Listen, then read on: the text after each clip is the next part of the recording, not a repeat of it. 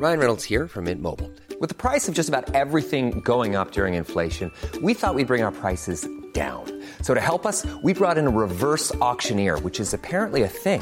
Mint Mobile unlimited premium wireless. Ready to get 30, 30, bit to get 30, bit to get 20, 20, 20, bit to get 20, 20, bit to get 15, 15, 15, 15 just 15 bucks a month. So, Give it a try at mintmobile.com slash switch. $45 upfront for three months plus taxes and fees. Promo for new customers for limited time. Unlimited more than 40 gigabytes per month. Slows. Full terms at mintmobile.com.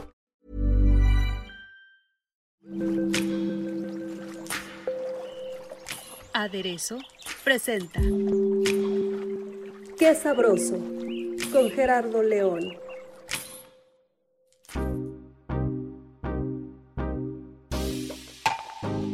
¿Qué tal? ¿Cómo están? Bienvenidos a Qué Sabroso, donde saben que van a encontrar la plática más deliciosa, más sabrosa de todo lo que tiene que ver con el ámbito gastronómico nacional e internacional. Y pues bueno, déjenme decirles que descubrimos un saque mexicano. Créanme que lo probamos y es excepcional. Un maridaje excelente con mariscos, con comida mexicana.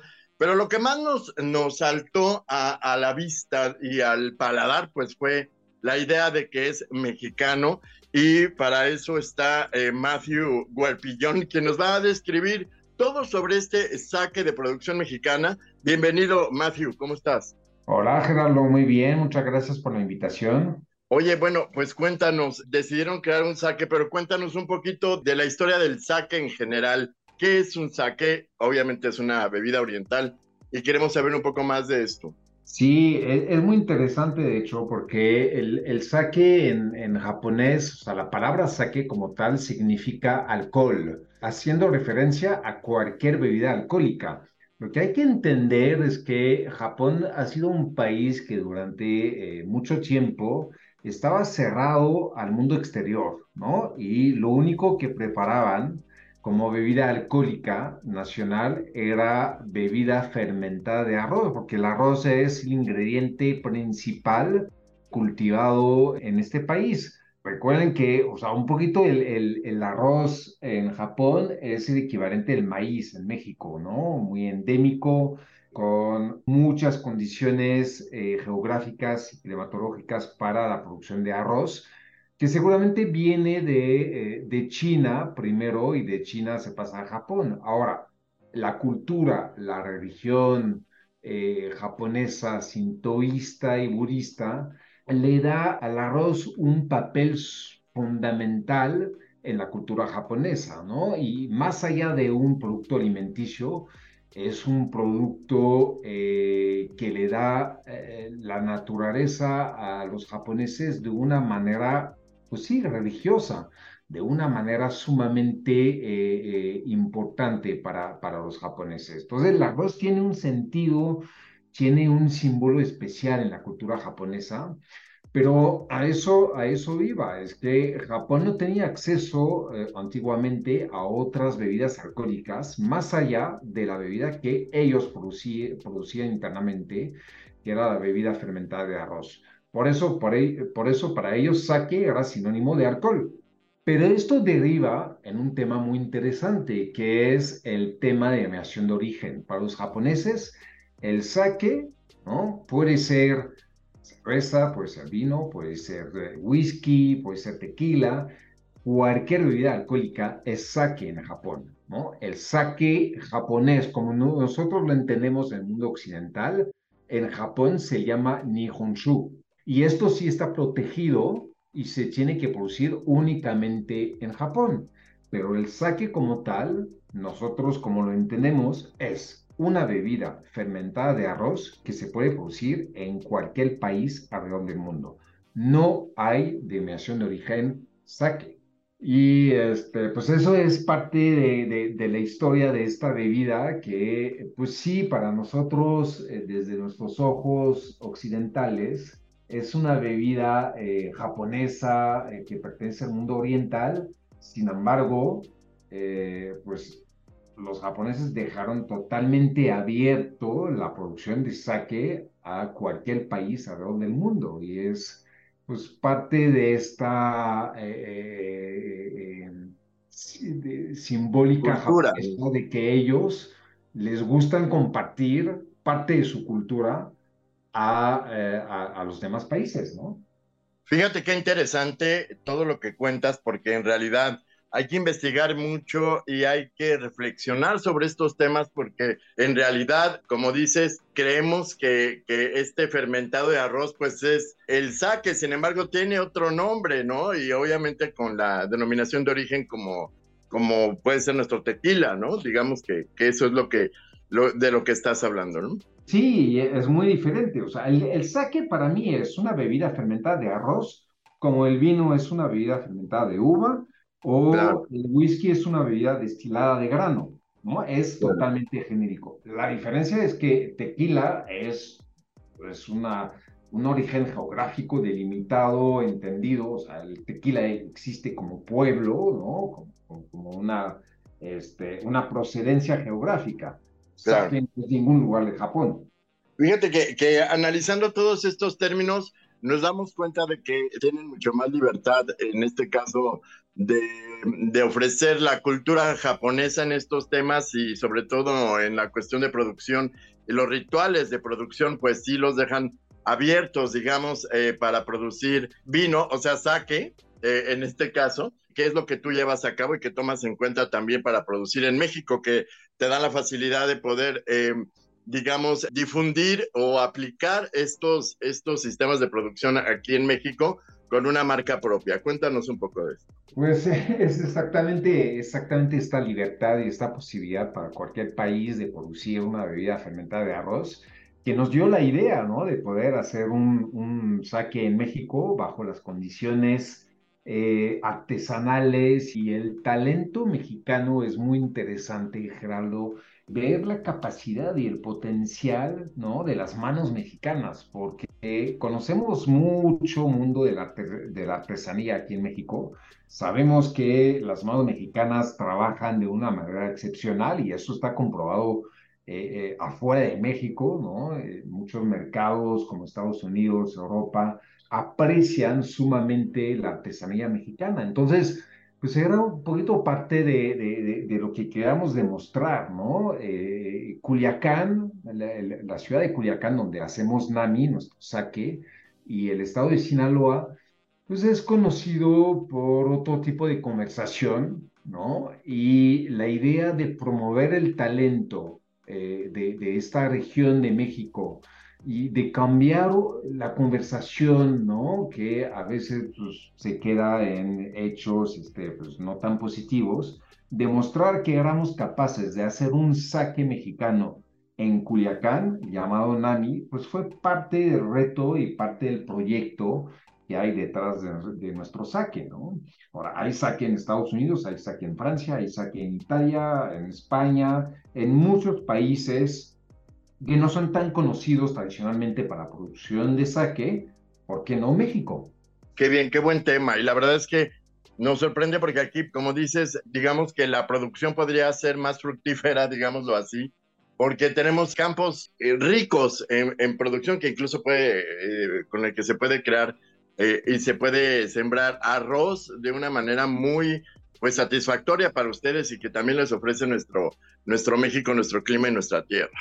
Hacer sake fue todo un reto, ¿no? Obviamente nosotros aprendimos con los japoneses, tuvimos la suerte de, tener asesoría de una de las saquerías japonesas más importante, más histórica y con mucha artesanía detrás, que es la saquería Nakashima en, en la prefectura de Gifu, en Japón. Este, nos prestaron su toji, que es el maestro saquero, que vino a México. Nosotros también mandamos este, nuestro equipo de producción a Japón. Y esto fue un ir y venir, un intercambio eh, de mucha riqueza cultural en el que pues, aprendimos a hacer sake. Y esto tardó alrededor de dos años, ¿no? como un camino hasta llegar a producir la primera botella de sake mexicano. Entonces, no fue de un día para el otro, no crean que haya sido un camino claro. fácil, pero, pero muy interesante. Y hoy en día tenemos seis años, un poco más de seis años produciendo sake en Culiacán, eh, con tres etiquetas de sake, ¿no? Este, que es un sake realmente elaborado bajo la, eh, la artesanía y la tradición de la elaboración de sake en Japón, pero con eh, corazón mexicano, con manos mexicanas y hecho artesanalmente en, en Culiacán, ¿no? Está increíble. Está por increíble. Eso nos gusta decir que Nami es un sake de tradición japonesa y corazón mexicano. Eso es muy bueno. Eh, pues cuéntanos un poco cómo es este proceso. Me imagino que sí puede ser muy, muy específico. ¿Cómo llevan a cabo pues todo este ritual o es similar a- al que se realiza aquí? Es, de, de hecho, no es un destilado el sake y eso es bien importante porque tienes razón, mucho consumidor, mucha gente piensa que el sake es una bebida fuerte en alcohol. ¿no? Es un fermentado más bien, ¿no? Y, y es un fermentado, exactamente. Podemos acercar mucho más en términos alcohólicos a lo que es un vino, ¿no? Con eh, grados alcohólicos de entre 14, 16, 17 hasta 18 grados este, de alcohol, pero realmente es una bebida fermentada y es una bebida con baja graduación alcohólica, ¿no? Claro. Muy diferente a lo que es un whisky, lo que es un tequila, etcétera. El proceso de, de- de elaboración del sake parte de cuatro ingredientes y eso es muy importante. Solamente usamos cuatro ingredientes para producir una botella de sake. No, No hay más entrantes, no, eh, no, no, no hay sulfitos, no hay conservadores. Es un proceso muy natural, ¿no? Artesanal y muy natural de producción y de elaboración. Eso es importante porque la gente hoy en día está buscando cada vez más bebidas naturales y con menos eh, entrantes químicos y, de, muchos tipos. Entonces nosotros usamos cuatro ingredientes que son arroz, supuesto, agua, ¿no? Porque el arroz como tal, a diferencia de la uva para el vino, no tiene jugo, no tiene, este, la parte líquida es mínima, ¿no? Entonces usamos el agua, el arroz, usamos la levadura, que es la que permite transformar el azúcar en alcohol, pero fíjense bien, el, el, el el- nuevamente si comparamos el arroz con la uva, el arroz no tiene azúcar fermentable, no tiene, no tiene ese dulzor que tiene una fruta como la uva para el vino. Por lo cual necesitamos, para que la levadura tenga el azúcar que comer, necesitamos transformar la parte del almidón del arroz en azúcar fermentable. Y esto se hace a través de un proceso muy japonés que usa un ingrediente conocido como koji. El koji es el hongo del arroz. Es una podredumbre noble que eh, actúa eh, dentro del grano de arroz para transformar su almidón en azúcar. Es un proceso que dura 48 horas en un ambiente totalmente específico, en un cuarto de mucha humedad, 70% de humedad, con eh, una temperatura entre 35 y 38 grados, o sea, en ambiente cálido.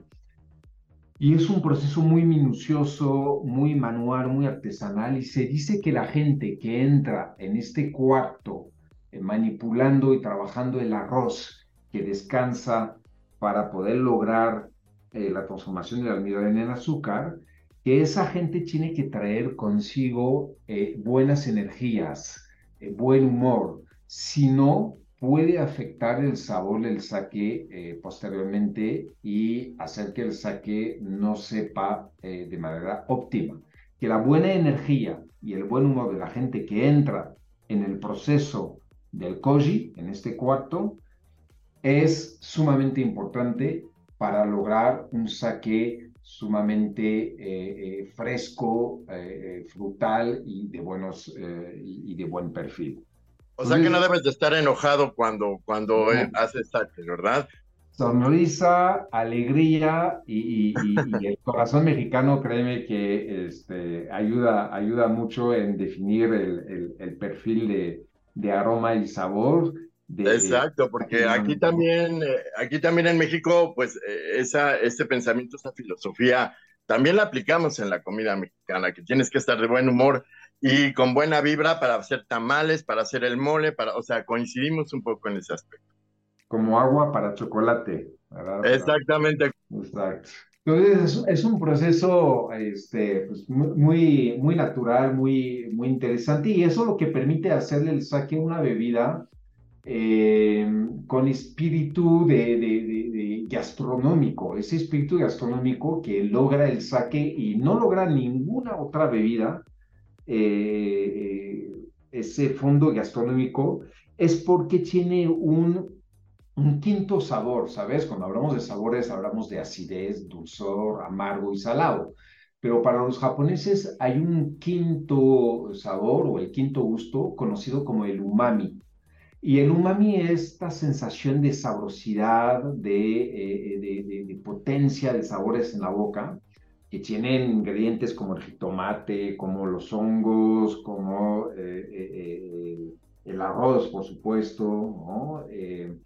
y el sake tiene hasta cinco veces más umami que el vino. Y esto hace que sea una bebida sumamente gastronómica, adorada por los chefs y cocineros y que marida muy bien con una gran variedad de platillos. Esto es muy interesante. Eh, ¿Con qué platillos? Porque sí lo, sí lo hemos eh, probado, sobre todo el sake nami que ustedes promueven, y creo que eh, la comida del mar puede funcionar muy bien, pero también podemos eh, ver eh, carnes rojas, eh, ¿qué otra cosa podemos? Hasta los tacos podríamos decir. Mira, de hecho, me recuerda que hicimos hace, hace poco un, un evento en el que presentamos más de seis granjas diferentes de ostiones de Baja California y de la costa este, pacífica y del Mar de Cortés eh, porque los ostiones mexicanos son sumamente ricos y deliciosos, y una barra de sake para que la gente pudiera probar el ostión eh, junto a, a sake nami. Y te prometo que la gente se lleva una experiencia deliciosa y, realmente enriquecedora de los sabores combinados entre el sake y los ostiones. Entonces, por supuesto, la comida de mar. También he hecho festivales con chiles en hogada y sake, ¿no? Que es emblemático de los sabores de México. Y la parte vegetal de chile en nogada, la parte cremosa también de, del queso, de la nogada, de las frutas secas, del dulzor, de la carne combinado con lo salado. Esto hace un, eh, eh, un eh, empareja muy bien con, con, los sabores de, de, nuestro sake, ¿no? Que es muy fresco, que es muy frutal, que es fácil de beber, muy equilibrado eh, pero te puedo decir con maridajes todavía más disruptivos. Prueben, les doy un ejemplo, eh, y es, es muy divertido, prueben papas a la francesa con ah, ¿qué tal? maridaje. Ok, me parece muy bien. Vamos a tomar en cuenta tus recomendaciones, querido Matthew. Oye, y queremos saber, entonces, el arroz es, em, digamos que se produce, el arroz que se produce en México, eh, le da un toque distinto a este saque, eh, digamos que tiene su toque mexicano, de tierras mexicanas. Mira, eh, es, es, importante, es interesante, como lo mencionas, porque nosotros no tenemos todavía en México arroz japónico, que nosotros estamos usando uno de los arroces más premium y más importante para la calidad del saque, que es de raza japónica, se llama llamada Nishiki. Y no hay en México todavía esta variedad de arroz, porque en México solamente se produce arroz de mesa, ¿no? Eh, para, para, para, consumo este, de mesa. Entonces tenemos que importar, Gerardo, nosotros todavía importamos el arroz de fuera para poder este, producir nuestro, nuestro sake a base de llamada nishiki. Es considerado como el golden rice, ¿no? El, el rey de los arroces poquito como la Cabernet Sauvignon para los vinos tintos o la Chardonnay para los vinos blancos. Eh, la llamada, el arroz llamada nishiki es el arroz que usamos para sakenami. Es importante eh, conocer ese detalle. Y eh, bueno, ¿de cuántos, cuántas botellas producen al año, digamos? Somos una producción artesanal pequeña, casera, pero con mucho éxito y estamos ahorita en un promedio de 3.000 cajas de 12 botellas, más o menos, eh, de producción anual, con una este, oportunidad de ir creciendo y de ir produciendo este, pues, más cajas en el futuro. ¿no?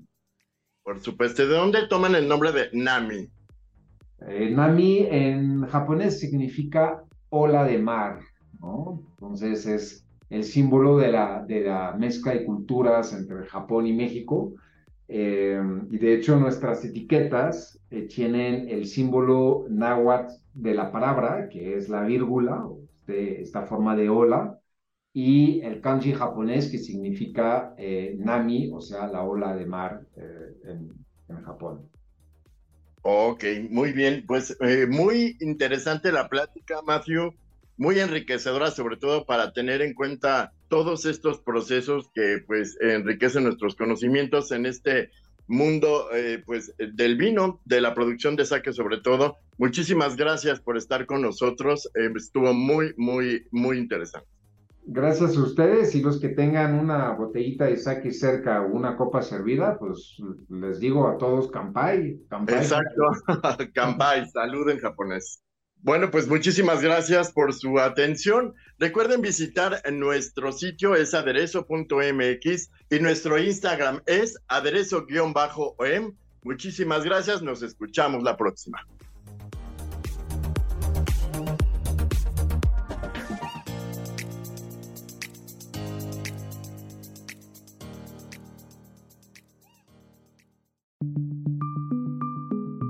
Es una producción de la Organización Editorial Mexicana.